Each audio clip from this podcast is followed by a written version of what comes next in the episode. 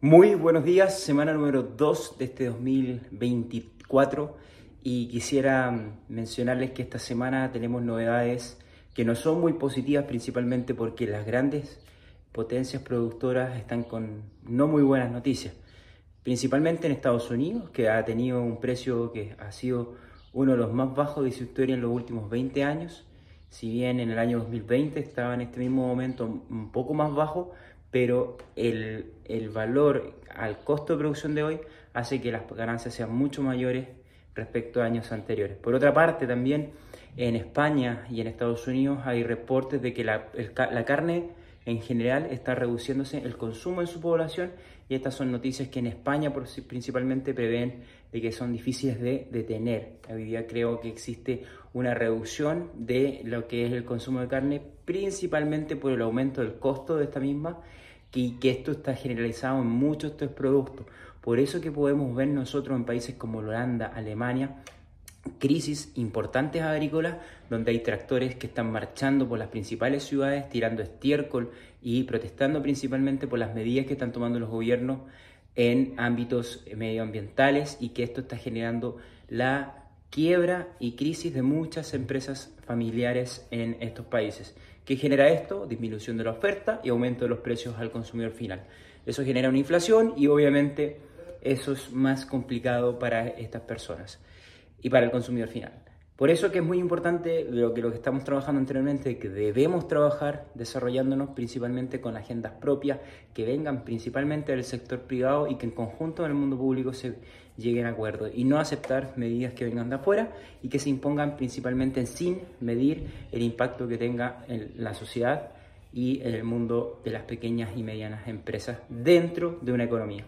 Es muy importante también eh, decirles de que Uno de los principales em, comentarios que quería añadir en este año es un trabajo estratégico que estamos haciendo, pero que a la vez ya se me confirma porque en Estados Unidos la Asociación de Productores de Cerdos ha lanzado un instituto de liderazgo donde seleccionan productores, hijos de productores o líderes de granja que tienen una gran particularidad y pueden ser líderes dentro de la industria y poder obviamente ser visibles y poder dar la eh, impactar posteriormente dentro de esta misma industria.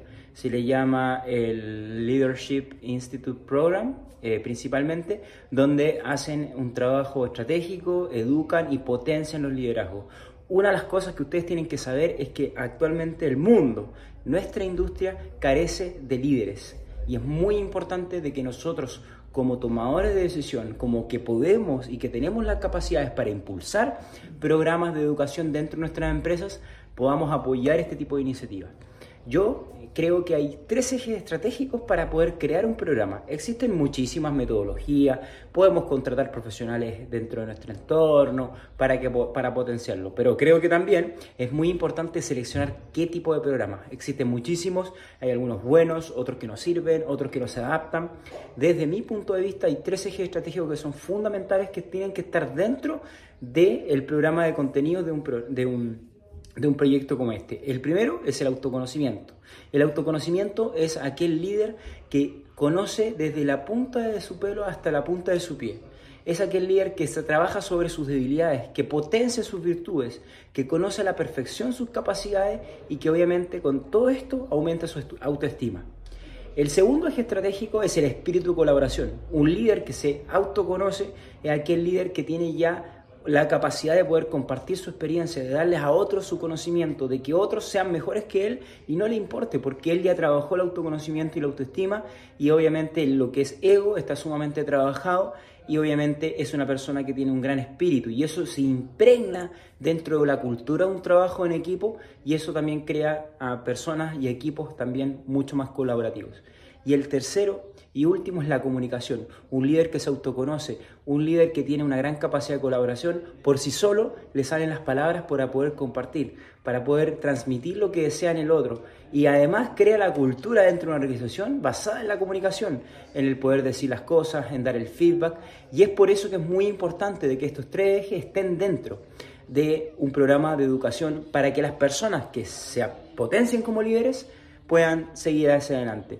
Y para, final, para finalizar, decirles de que para mí el líder no nace, Obviamente aquel que nace con mayores capacidades para liderar es más fácil llegar al camino del liderazgo, pero creo también de que aquel que se esfuerza, que se desarrolla, que se potencia y que adquiere habilidades puede ser un gran líder que aquel que nació como tal. Lo muy importante aquí es la consistencia, la persistencia, la educación para poder salir hacia adelante. Y sin más, espero que puedan ejecutar este tipo de cosas. Cualquier duda que tengan pueden hablarlo conmigo, con nuestro equipo de 333. Este año nosotros vamos a tener muchísimos programas enfocados dentro de Granja y también dentro de empresas enfocados al liderazgo, porque creemos que nuestro, nuestra industria, nuestra sociedad necesitan más líderes. Muchísimas gracias, nos vemos y hasta pronto.